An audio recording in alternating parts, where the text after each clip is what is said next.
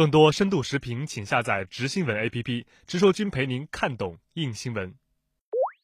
特朗普对民主党的反击也从未间断。洛杉矶时报周四披露了一段录音，录音中特朗普指出，向检举者爆料的人眼如间谍，暗示对方需受严惩。I want to know who's the person that gave the whistleblower? Who's the person that gave the whistleblower the information? Because that's close to a spy.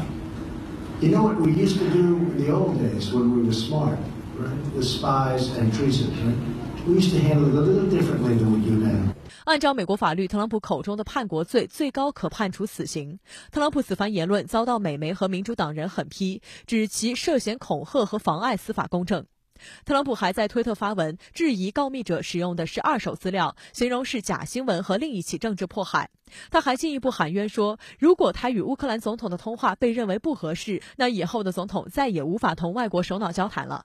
乌克兰总统泽连斯基周三也回应称：“我是一个独立国家的总统，没有人可以向我施压。” Even the Ukrainian government put out a statement that that was a perfect call. There was no pressure put on them whatsoever. But there was pressure put on with respect to Joe Biden. What Joe Biden did for his son.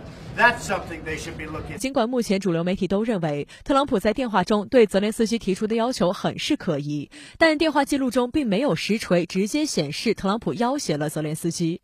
分析指，鉴于共和党控制着参议院，最终特朗普被弹劾成功的可能性很小。民主党在这种情况下执意启动弹劾，犹如一场政治风险极高的豪赌。从目前来看，这个共和党是控制的这个参议院占多数。而且共和党从目前来看，还是基本上是站在特朗普一边。